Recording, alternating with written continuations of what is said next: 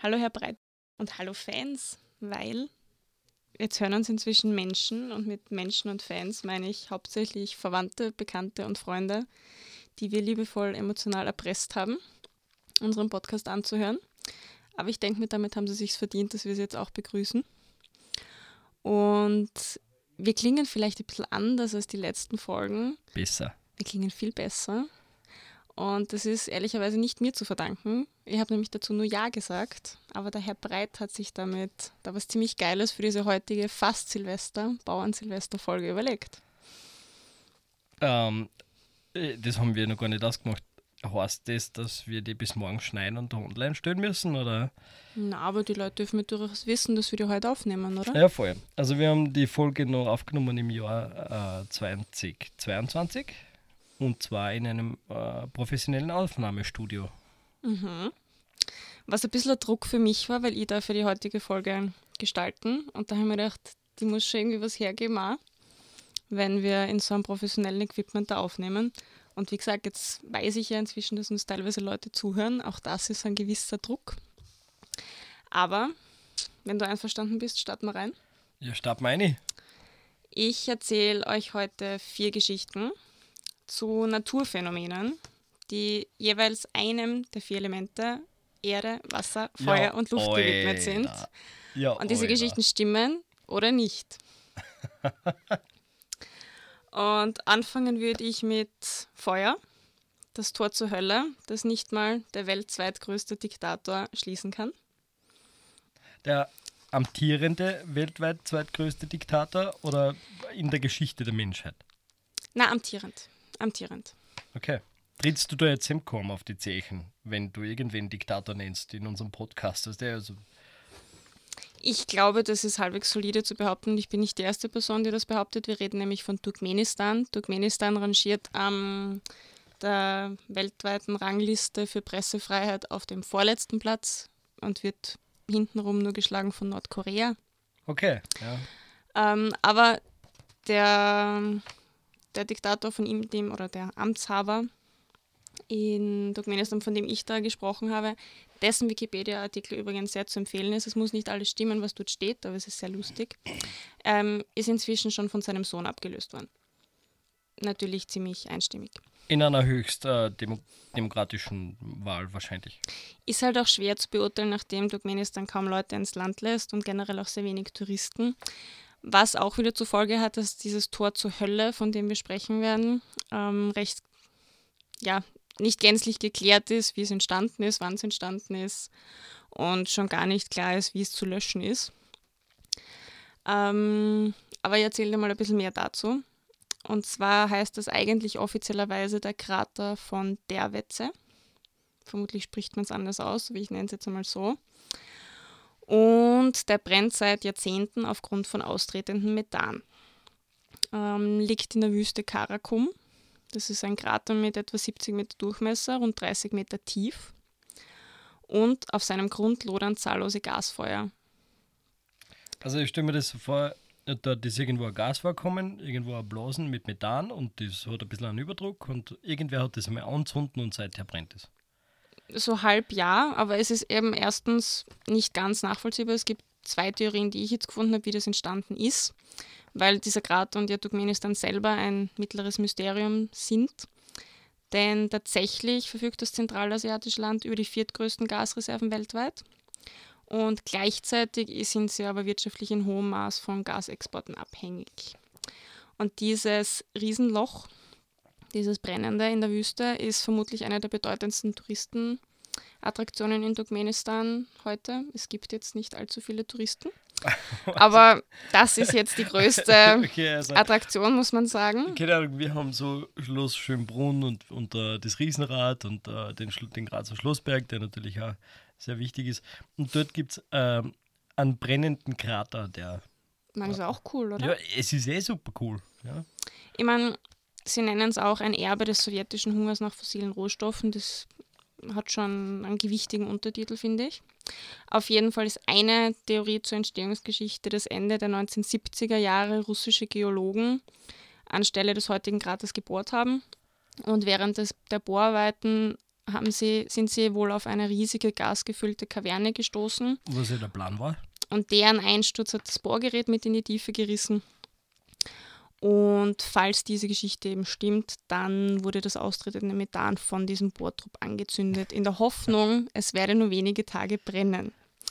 Und zumindest unter Gesichtspunkt des Klimaschutzes ist diese Entscheidung halbwegs nachvollziehbar, denn Methan ist 25 mal klimaschädlicher als Kohlendioxid.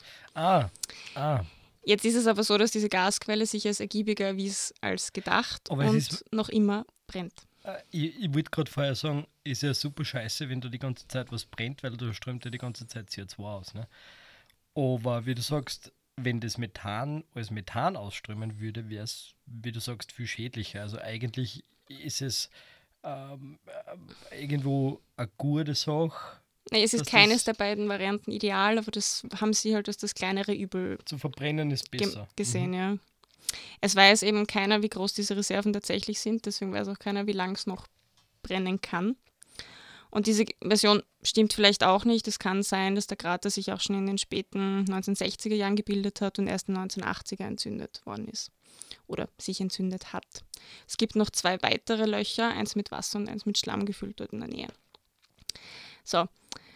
Ähm, dass die Entstehungsgeschichte des Kraters Geheimnis umwittert bleibt, habe ich schon gesagt, ist Experten zufolge auch der schlechten Informationslage im Land geschuldet. Nach Nordkorea als das am stärksten isolierte Da, Land der da ich Welt. schon ein bisschen ein Flow in der Story, weil du sagst, das ist der schlechten äh, Informationslage irgendwie geschuldet. Auf der anderen Seite reisen dort scheinbar extra Leute hin, um das anzuschauen. Also, Nur rund 10.000 Touristen finden jedes Jahr den Weg in das Land. Eine freie Ja. Presse gibt es nicht. aber da wird es ja wohl dann auch mal hier und da mal einen Forscher geben, der was dorthin darf, oder?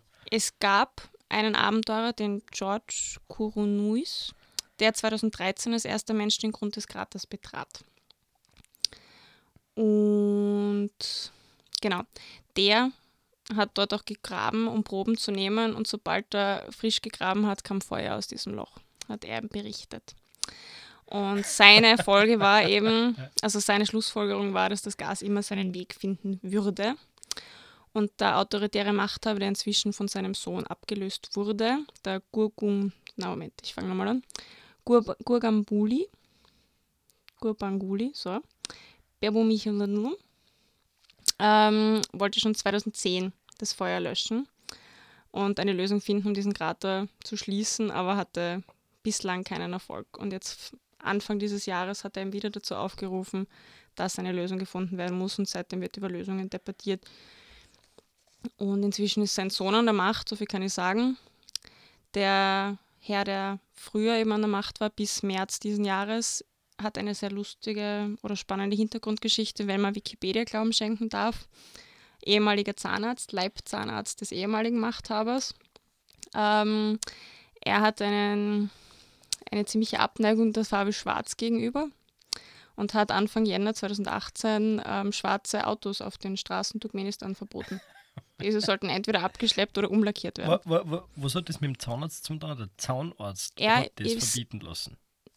Na, der damals, also an, der ehemalige Machthaber und Vater des jetzigen Machthabers war der Ja. Leibzahnarzt eines früheren Machthabers. Ach so. Und anscheinend hat er seine Sache sehr ist gut sorry. gemacht, weil so ist er zur Macht gekommen. Okay, also man muss nicht verwandt sein, man kann irgendwessen Zahnarzt sein. Ja, der hat wahrscheinlich keinen Sohn gehabt, der es übernehmen hat können. Ich, ich finde es so geil, dass du gesagt hast, da war so ein, da war so ein Forscher, der da hochkommt und dann kommt Feuer raus, weil ich war mal in Neuseeland und dann und da waren wir auf so einem, so einem Strand, wo du ein Loch graben kannst und dann kommt heißes Wasser aus dem Boden raus. Ja. ja. das sind, das sind so, so Heißwasseradern. Ich meine, Feuer ist ein Spur cooler als heißes Viel Wasser, aber okay. Es so viel cooler. Okay, Äh, Geschichte, also, deine. Ich finde meine jetzt eine Spur cooler, ja, aber Wenn bitte. sie stimmt. Also, Ja, das habe ich jetzt wenn nicht behauptet, dass sie stimmt. Willst du zu der schon ein Statement abgeben oder willst du alle Geschichten hören? ich frage mich gerade, was für die Hörer interessant ist, aber dann ist es mir auch wieder komplett egal, was die Hörer denken. Haha. Mm, Ich habe mir das auch schon überlegt, ob es nicht leichter ist für die Hörer, dass sie sofort eine Wertung hören, weil bis zum Schluss, bis ich da alle Geschichten erzählt habe, haben die die Hälfte schon wieder vergessen. Und du auch. Ja, voll. Mm, ich habe schon mal gehört von einer brennenden Kohlegrube. Mhm. Ja, äh, da hat es in, in Amerika, glaube ich, ist das irgendwo, ähm, wo es durchgehend so eine Bodentemperatur von 60, 70 Grad hat oder so. und sie haben dann auch Städte evakuieren müssen. Äh, darum, ich, ich tue mir ein bisschen schwer, wenn, wenn ich mir denke, dass halt Gas brennt und dass das dann nicht sofort brennt. Also, dass das dann einfach so ewig lang dahin brennt. Auf der anderen Seite tut man wahrscheinlich, wenn man Gas fördert, das ja auch über Jahrzehnte hinweg. Ich glaube, das stimmt. Ich glaube, ich glaub, das ist eine wahre Geschichte. Soll ich dazu jetzt ein Statement abgeben oder soll ich das so stehen lassen? Wenn das keine wahre Geschichte ist, dann hast du den Namen von irgendeinem so Forscher ausgedacht. Also. Also namenstechnisch hätte ich mir echt viel antan, weil den einen habe ich noch immer nicht aussprechen können, den des autoritären. Ex-Machthabers und der Abenteurer liest ein bisschen griechisch, aber okay. Also es ist eine wahre Geschichte. Ist eine wahre Geschichte. Jawohl. Eine wahre. Eben wie gesagt, was auf Wikipedia über diesen Machthaber steht, ähm, kann ich jetzt nicht bestätigen oder, oder widerlegen. Aber es ist auf jeden Fall unterhaltsam. Ja. Kann man nachlesen. Ich finde, das ist ja eigentlich äh, irgendwo eine Klimaschutzmaßnahme, wenn du schwarze Autos verbietest. Weil die Weil Weißen schwarze Autos sind? heizen sie ja vorher auf und dann musst du wieder viel mehr die Klimaanlage einschalten in deinem Auto. Also, Er ist auf jeden Fall ein Fan von weißer Farbe, ja. laut Wikipedia. Hat sein Sohn das dann äh, irgendwie revidiert? Hat der dann gesagt, na, schwarze Autos sind jetzt wieder erlaubt? Der Sohn ist erst ganz kurz an der Macht. Also ich habe deswegen sage habe ich viel von ihm geredet, weil alle Artikel über dieses neue Vorhaben, dieses Loch äh, zum, äh, dieses Feuer zum ja, Versiegen zu bringen, sind eben aus Anfang 2022. Und danach ist der Sohn an die Ma- Macht gekommen mit März und danach habe ich nichts mehr dazu gefunden. Coole Geschichte. Ich glaube, äh, Kann man sich ist anschauen, sicher schaut ein sehr aus. interessantes Land. Turkmenistan kann man sich nicht anschauen, hast du mir gerade gesagt. Das Loch kann man googeln, die Fotos von diesem Loch sind ziemlich cool. Okay. Der lasst mir einfach nicht ausreden, sag's euch. Wir reden über Geschichte 2. Ähm, Was? Wasser, nein, Erde. Erde. Erde, und zwar Untertitel, wenn Schnecken Berge färben. Die italienischen Regenbogenberge. Oh. Genau. Scheine Vermutung. Hast du eine Vermutung? Ja, dass die ausgedacht ist, die Geschichte. Warum? Weil Schnecken keine Berge färben? Erzähl mal. Okay. Das fühle ich mir unter Druck gesetzt, meine coole Geschichte da zu liefern. Okay. Also, dieser Regenbogen ist vorwiegend auf das rötliche Farbspektrum reduziert, was mit seinem Ursprung zu tun hat. Befinden tut er sich ähm, bei der Stadt Dacinia in der Region Latium. Ähm, und zwar sind es die Grabhügel der Doganaccia-Nekropole. Und dort liegen hauptsächlich reiche Römer aus der Antike. Und damals war der Farbstoff Tot. tot. Ja, die Also, sind tot, die ja. Römer aus der Antike. Die ruhen. Endlos, ewige Ruhe. Endlose, ewige Ruhe, genau. Damals war der Farbstoff Purpur so gefragt, dass er irgendwann eingeschränkt wurde und er nur mit den höchsten Beamten und der Kaiserfamilie vorbehalten war. Und bis dorthin war es aber so, dass jeder diesen Purpur getragen hat, der ihn sich irgendwie leisten konnte und irgendwie dazu gekommen ist.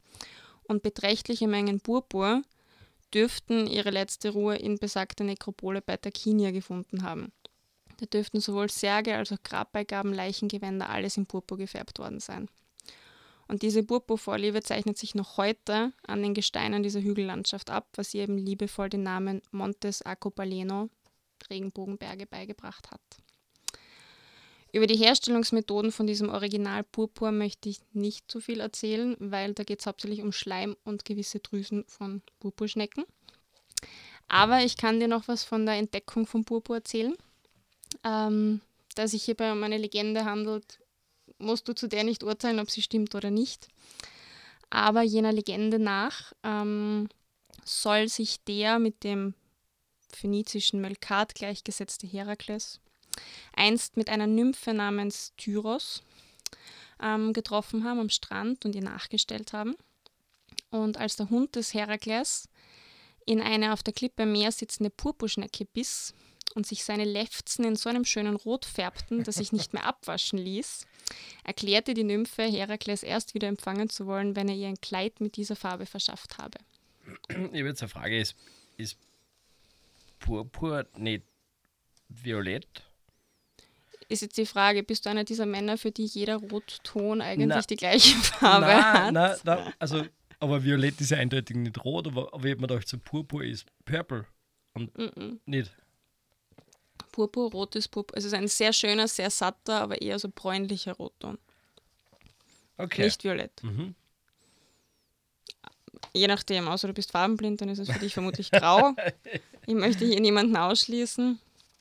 Aber genau, Ja, Purpur. Das sind die natürlich, roten. Natürlich. das sind die roten Regenbogenberge in Italien. Ja. Klingt jetzt, Du hast vorher schon gesagt, bestimmt nicht. ja, wohl, aber klingt eigentlich plausibel. Ja. Vielleicht stimmen noch alle Geschichten. Ja, vielleicht auf stimmt jeden keine. Fall. Also keine stimmt vielleicht nicht, du ich halt einfach nur, vielleicht ist das einfach nur so ein, äh, ein Versuch, mir Geschichte näher zu bringen halt. Ja, dir und allen, die inzwischen zuhören. Ja, alle 17 oder 22 oder so. Ich, ich bin ja schon voll gespannt. Wie gesagt, Weil- mir macht das ganz nervös. Jetzt, wo wir auf Spotify sind, ja, jetzt sehen wir ja auch, wie viele Leute das hören. Ja, mich stresst das. Ja, ja. okay. Okay, aber die, also möchte ich nur sagen, die stimmt auch, die Geschichte. Und die zwei Punkte, oder? Nein, die stimmt nicht. Ah, die stimmt nicht. Nein, die stimmt nicht. Was schon stimmt, es existieren tatsächlich auf der Welt Regenbogenberge, aber die sind wirklich voll schön in allen Farben und die haben einfach mit unterschiedlichen Gesteinen zu tun. In Peru und in China gibt es die. Mhm. In Italien gibt es keine. Ähm, es gibt tatsächlich an dem Ort, von dem ich dir gesagt habe, gibt es eine Nekropole, wo aber alte Etrusker, glaube ich, liegen. Ja, alte Etrusker. Und definitiv hat da nichts Purpures abgefärbt. Die Herstellungslegende wird tatsächlich so im Internet gefunden. Okay. Ob sie jetzt, ja, wie gesagt, ist eine Legende. Die sehr schleimig ist. Das, also, Die, Herstellungs Die Herstellung das Herstellungsverfahren von- von ja. hat sich sehr schleimig gelesen. Aber da gibt es alte lateinische Originaltexte, die ich natürlich nicht im Original nachgelesen habe, aber die man im Original auch findet. Die beschreiben, wie Purpur früher hergestellt wurde. Also man kann sich damit auch sehr eingehend beschäftigen. Aber ich habe noch zwei weitere Geschichten für dich. Das nächste wäre jetzt Wasser. was? Ich weiß schon, um was das geht. Mhm. Um Dino-Flagellaten. Ja, aber mein Untertitel ist hübscher. Leuchtende Einzeller, die man aus dem All sieht. Und ja, es geht um Dino-Flagellaten. Ja, äh, weil du hast mir nämlich im Vorhinein schon gefragt, ob ich, ob ich mich mit Dino-Flagellaten auskenne. Und ich habe äh, Nein gesagt und dann extensiv recherchiert natürlich. Wie, wie ausgemacht war. Nein, habe ich nicht. Ja. Hit me. Jetzt habe ich einen Schluck nehmen müssen. Also, es geht um Dinoflagellaten, die zur Biolumineszenz fähig sind. Und zwar kennt man das, oder man kann kennen, es gibt Bilder vom Darema von den taiwanesischen Matsu-Inseln, wo So ganz viele. Wellen Richtung Strand. Genau, wo es in der Nacht halt einfach wunderschön leuchtet, wenn Leute schwimmen oder wenn ein Boot durchfahrt, also wo Also immer- auf immer Bewegung etwas genau, reagiert. mhm. Genau. Und es gibt es eben nicht nur dort, aber wir reden jetzt mal von der Gegend, wo so eben, Sie beschreiben es da ein bisschen schöner, als ich das gerade versucht habe, bläulich oder grün leuchtendes Wasser wird eben von diesen speziellen biolumineszenten Mikroorganismen ausgelöst. Und die treten in Ma Massen auf und werden durch mechanische Reize zum Leuchten Können wir, angeregt. können wir noch kurz drüber reden, was Flagellaten eigentlich sind? Ist das eine, eine Gruppe von Einzellern? Ist das spezielle Bakterien? Hat das Einzellige leuchtfähige Lebewesen. Flagellaten? Na, Dinoflagellaten. Okay. Ob sie alle leuchtfähig sind, das kann ich dir jetzt nicht sagen. Sind das diese Dinger mit dem Kringelschwanz hinten drauf? Siehst du das Äh, bei es deinen Einzellern? Gibt, es, gibt, es, gibt, es gibt Bakterien, die haben. Ja, ich, ich bin mir das heißt Flagelle, aber, ich- aber vielleicht heißt das ja ganz anders. Aber es gibt so Bakterien, die haben hinten so einen Propeller drauf und dadurch können sie sich fortbewegen. Das kann ich dir jetzt nicht, nicht bestätigen. Okay, aber die Dino-Flagellaten, die leichten auf jeden Fall. Diese Dinoflagellaten leuchten. Und zwar tritt dieses Meeresleuchten eben an warmen Küsten auf, an der Nord- oder der Ostsee an lauen Sommerabenden. Und tagsüber siehst du auch als rosafarbene, galertartige Masse im Wasser treiben. Schleim. Nein, galertfarbige Masse. Ich möchte nicht jede Geschichte über Schleim erzählen. genau. Und eben, für Touristen ist das super cool und eigentlich super schön. Aber in diesem Fall gibt es eine Studie, die behauptet, dass die Ausdehnung und die Intensität von diesem Phänomen auf eine mögliche Verschmutzung des ostchinesischen Meeres durch den Yangtze, den größten Fluss Chinas, hindeutet. Und da gibt es eben eine chinesisch-amerikanische Studie. Ähm, Die Chinesen haben irgendwas untersucht, wo es darum geht, dass der Yangtze-Damm äh, an einer Verschmutzung schuld ist.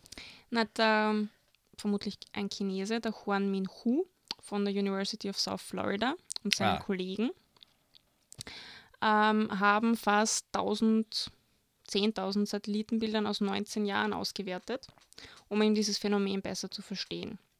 Weil sogar aus dem All ist dieser gesuchte Organismus die rote Variante von Nocti. Ich habe heute ein Problem mit ganz schwierigen Wörtern. Noctiluca skilitans, dank seiner Farbe sicher zu erkennen. Und die Analyse dieser Satellitendaten zeigte, die Meeresblüte breitete sich im Laufe der Jahre aus und erreichte immer tiefere Schichten des Meeres. Und das ist deshalb problematisch, weil, obwohl dieser Einzeller selbst zwar ungiftig ist, aber er ernährt sich von giftigen Algen und setzt durch seinen Stoffwechsel unter anderem Ammoniak frei. Zudem entziehen die Einzeller dem Meerwasser Sauerstoff, der unter anderem für die anderen Meereslebewesen überlebensnotwendig ist. Und beides zusammen stellt dann eben für Fische und Meeresschildkröten, so Huan Min Hu, eine ernsthafte Gefahr dar. Ah, bei Schildkröten hat sich der Spaß auf. Finde ich nämlich auch. Und äh, sie sagen eben auch, belastetes Wasser kann selbst für Menschen gesundheitsschädlich sein. Und jetzt komme ich wieder auf diesen Fluss zurück. Die Forscher haben nämlich gesagt, dass sie machen da als Verursacher die moderne Landwirtschaft und den Yangtze fest.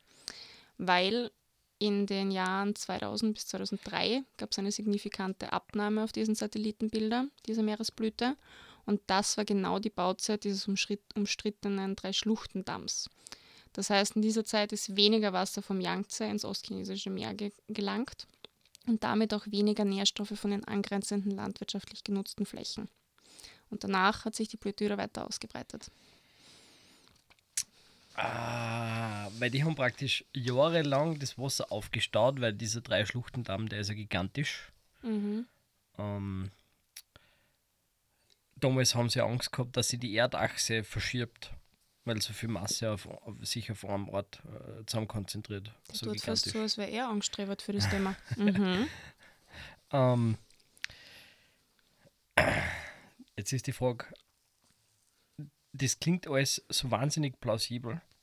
Ich habe nur mit dem einen äh, Detail ein kleines Problem.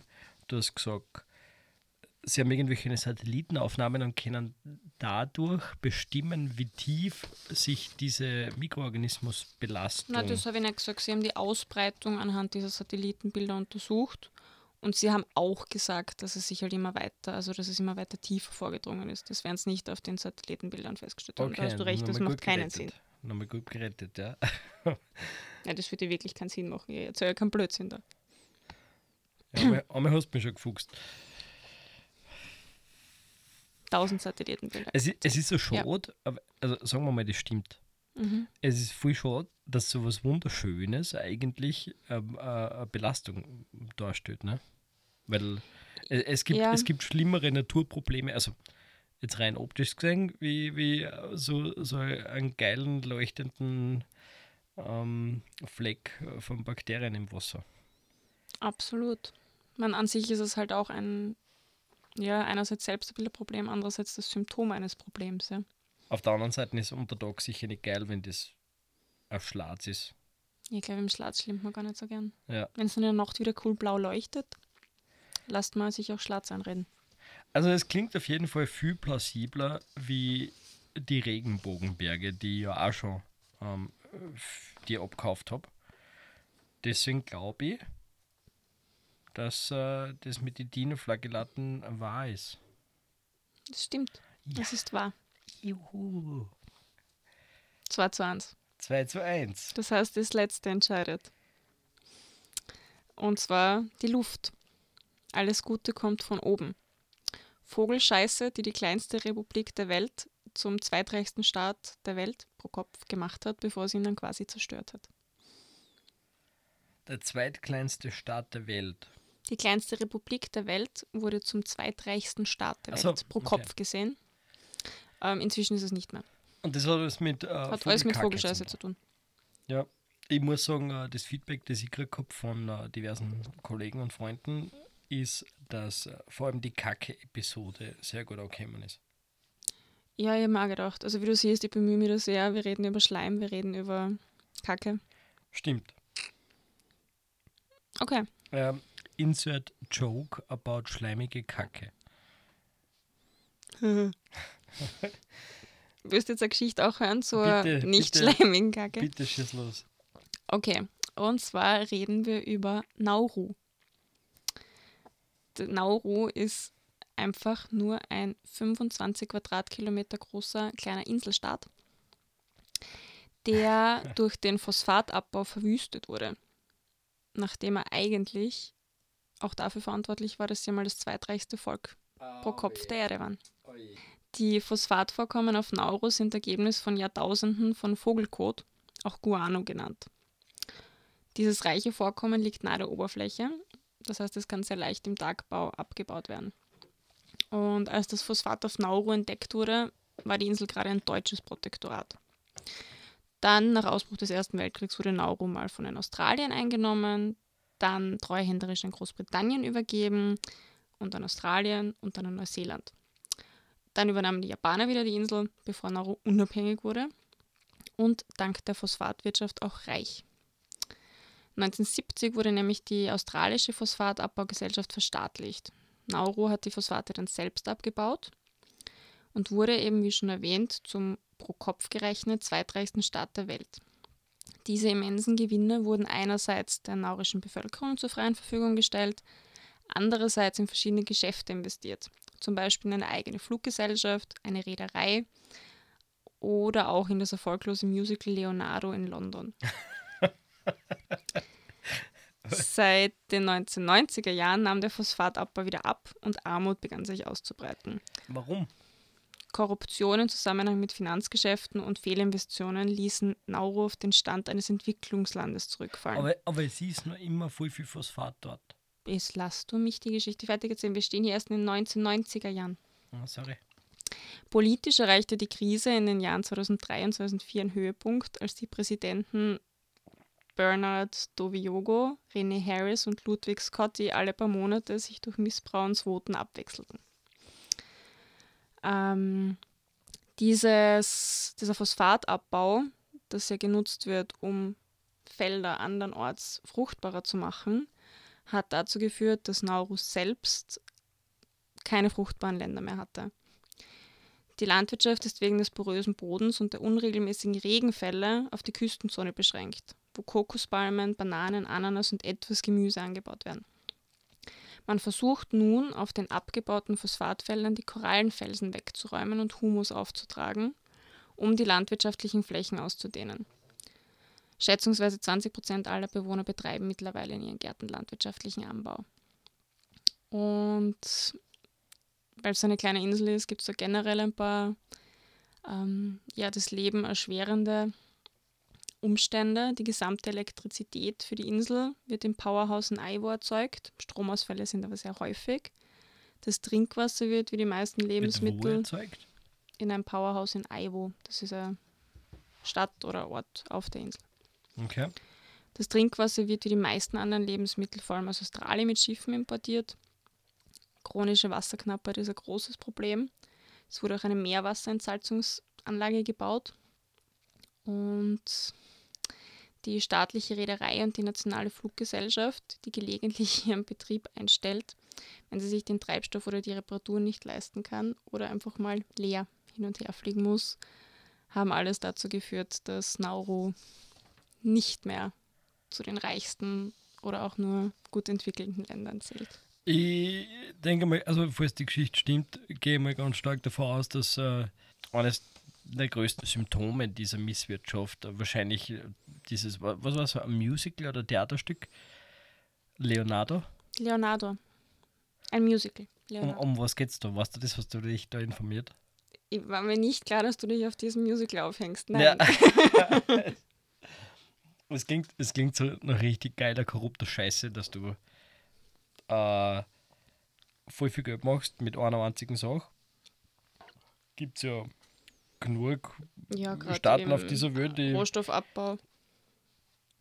Gibt es das schon, ne? die Vorkarten schmeißen, aber mit dem Geld noch nicht einmal Hochhäuser zu bauen, sondern in London ein Theaterstück aufführen zu lassen. Also für Hochhäuser kannst du auf dieser 25 Quadratkilometer großen Insel jetzt auch nicht brauchen. Das ist echt klar, gell? Das ist wirklich klein. Ja. Mm. Ja, wie gesagt, ich, ich gehe davon aus, dass die Geschichte stimmt. Ja. Ja, Du kannst ruhig davon ausgehen, das stimmt. ja. Drei Punkte für mich 3 ausgezeichnet. zu 1, ja, tatsächlich. Das ist wahnsinnig. Ich, ich finde, ich find, so kleine Inselstaaten machen oft geilen Scheiß mit einem Geld. Ähm, Ich glaube, sie haben es selber auch irgendwann einmal geil gefunden. Bis kannst du mir gehabt haben. du kennst die äh, Domäne.tv.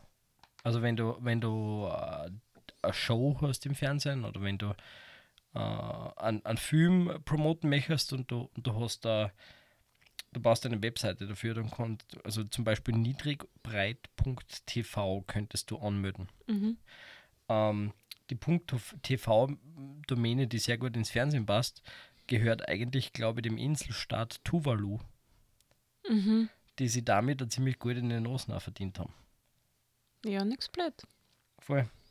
Nix blöd. Und ich glaube, die .tv-Domäne ist ein wesentlich weniger wichtiges Gut als Phosphat. Mit guter Wirtschaft, ich bin kein Wirtschaftler. Sie ja. schaden sich damit halt selber nicht. Also wenn du jetzt eine Domäne hast, der Kohle mit .tv, dann schadest du deinem eigenen Land nicht. Mit dem Abbau von Phosphat kannst deinem eigenen Land schon ziemlich schaden. Ja, aber man hätte das Geld grundsätzlich auch besser investieren können. Also man, Auch man das hätte, man wäre hätte möglich ja gewesen. auch damals schon eine Die Wasserentsalzungsanlage Frage ist, wer können, ne? hätte das gut investieren können? Die, nachdem es da ständig Misstrauensvoten gibt und die sich ständig selber abwechseln im Regieren, kommt wahrscheinlich keiner dazu, irgendwas zu Ende zu führen. Also gibt es dann halt vielleicht Schnellschüsse wie ich mache jetzt geschwind ein Musical in London, weil das geht sich vielleicht aus, bevor meine Amtsperiode morgen wieder vorbei ist. Aber das ist eh ähnlich bei uns. Also wir haben auch schon lange so keine- flott sind wir nicht. Nein, aber wir haben auch schon lange keine Regierung mehr gehabt, die wirklich eine kom komplette Periode durchgehalten hat. Ne? das stimmt, das stimmt. Aber wir haben auch kein Musical in London. Wir haben auch Soweit möglicherweise nicht ganz so viel Phosphat vorkommen. Vielleicht hängt das irgendwie zusammen. Hängt vielleicht Ja. dazu. Da kann man sich dann äh, rein objektiv, rein pragmatisch die Frage stellen, ob es besser ist, wenn man so wie in Turkmenistan einfach äh, sein Amt weitergibt. Entweder an, An seinen den Sohn Zahnarzt oder an den Sohn. ja. Ja, für Turkmenistan scheint es zu funktionieren. Oder zumindest habe ich nichts Gegenteiliges seit Februar, März 22 mehr gelesen. Du hast jetzt äh, die vier Elemente gemacht. Ähm, vielleicht hast du nicht mitgekriegt, dass es mittlerweile, glaube ich, über 180 Elemente gibt. Ich habe mir gedacht, damit startet jetzt ein Projekt für die nächsten 700 Folgen. Ausgezeichnet. ja. Also du kannst jetzt erst einmal mit die Alkali- und die Erdalkali-Metalle starten. Ich habe es mir anders überlegt, das ist ein Thema für dich. Wozu hat man einen Chemiker? Ich bin kein Chemiker. Da haben sie sich auf der Uni noch ein bisschen vertan. Tja, na dann war es das mit den Elementen. Die vier müssen reichen. Eigentlich trotzdem eine gute Idee. Du hast gesagt, du hast für die nächste Folge, die, also für die übernächste Folge, hast du schon eine Idee. Ich habe sogar für die nächsten, für die überübernächste und die überübernächste schon eine Idee. Äh, irgendwie Zusammenhängende. Magst du uns, magst du uns einen kurzen. Äh, Nein, ich finde, das macht nicht so viel Sinn, weil du der Nächste bist. Also wenn, dann dürftest du jetzt anteasern. Ja, mit mir geht es nächste Folge hoch in die Lüfte. Mhm, Ja. Es wird mhm. Zum gewissen Teil oder in, in Teilen vielleicht auch ein bisschen technisch, was dich persönlich ein bisschen langweilt, aber ich habe äh, viele Was für mich Arbeitskollegen. persönlich sehr schwer zu beurteilen ist, aber okay. Werden wir sehen. Ich hoffe, es ist ein Vogelscheiße dabei. ich werde es versuchen, ähnlich unterhaltsam wie heute zu gestalten. Wir haben echt mit dem ganzen Zeug, was ich jetzt wegschneiden werde, eine ziemlich gute halbe Stunde gemacht, wo du ja hin wolltest. Ja, aber ich habe mich nicht bemüht, dass es jetzt explizit kurz ist, muss ich jetzt auch sagen. Du hast mich Das nicht interferieren lassen. Ja, du hast mich so viel unterbrochen, ich habe ständig den Faden verloren. Muss das nächste Mal mit den Fingern lesen. Mhm. Ähm, anbei möchte ich noch liebe Grüße an die Tochter von meinem Arbeitskollegen ausrichten. Äh, die die das super cool findet, dass wir einen Podcast machen, die aber schon gefragt hat, wo ich eigentlich herkomme. Obwohl wir aus demselben Bundesland kommen, aber im Gegensatz zu dir kann ich nicht so wunderschönes Hochdeutsch sprechen. Also das, was ich jetzt rede, ist auch kein Hochdeutsch. Hast sehr schön vorgelesen. Ja, lesen kann ich schön. Ja? Wozu studiert man? Man, kann, man lernt schön lesen. Dann- Aber an dieser Stelle möchte ich meine Mama zitieren. Die hat sich den Podcast inzwischen auch angehört und hat gesagt, sie findet deinen Dialekt lieb. Lieb, da, da, danke. liebe, liebe Frau Niedrig Senior. ähm, ich habe meiner Mutter auch gestern gesagt, dass wir einen Podcast haben. Mal schauen, ob sie die, noch hört. Ähm, übrigens hat die letzte Folge der Gabriel wieder beim Laufen gehört.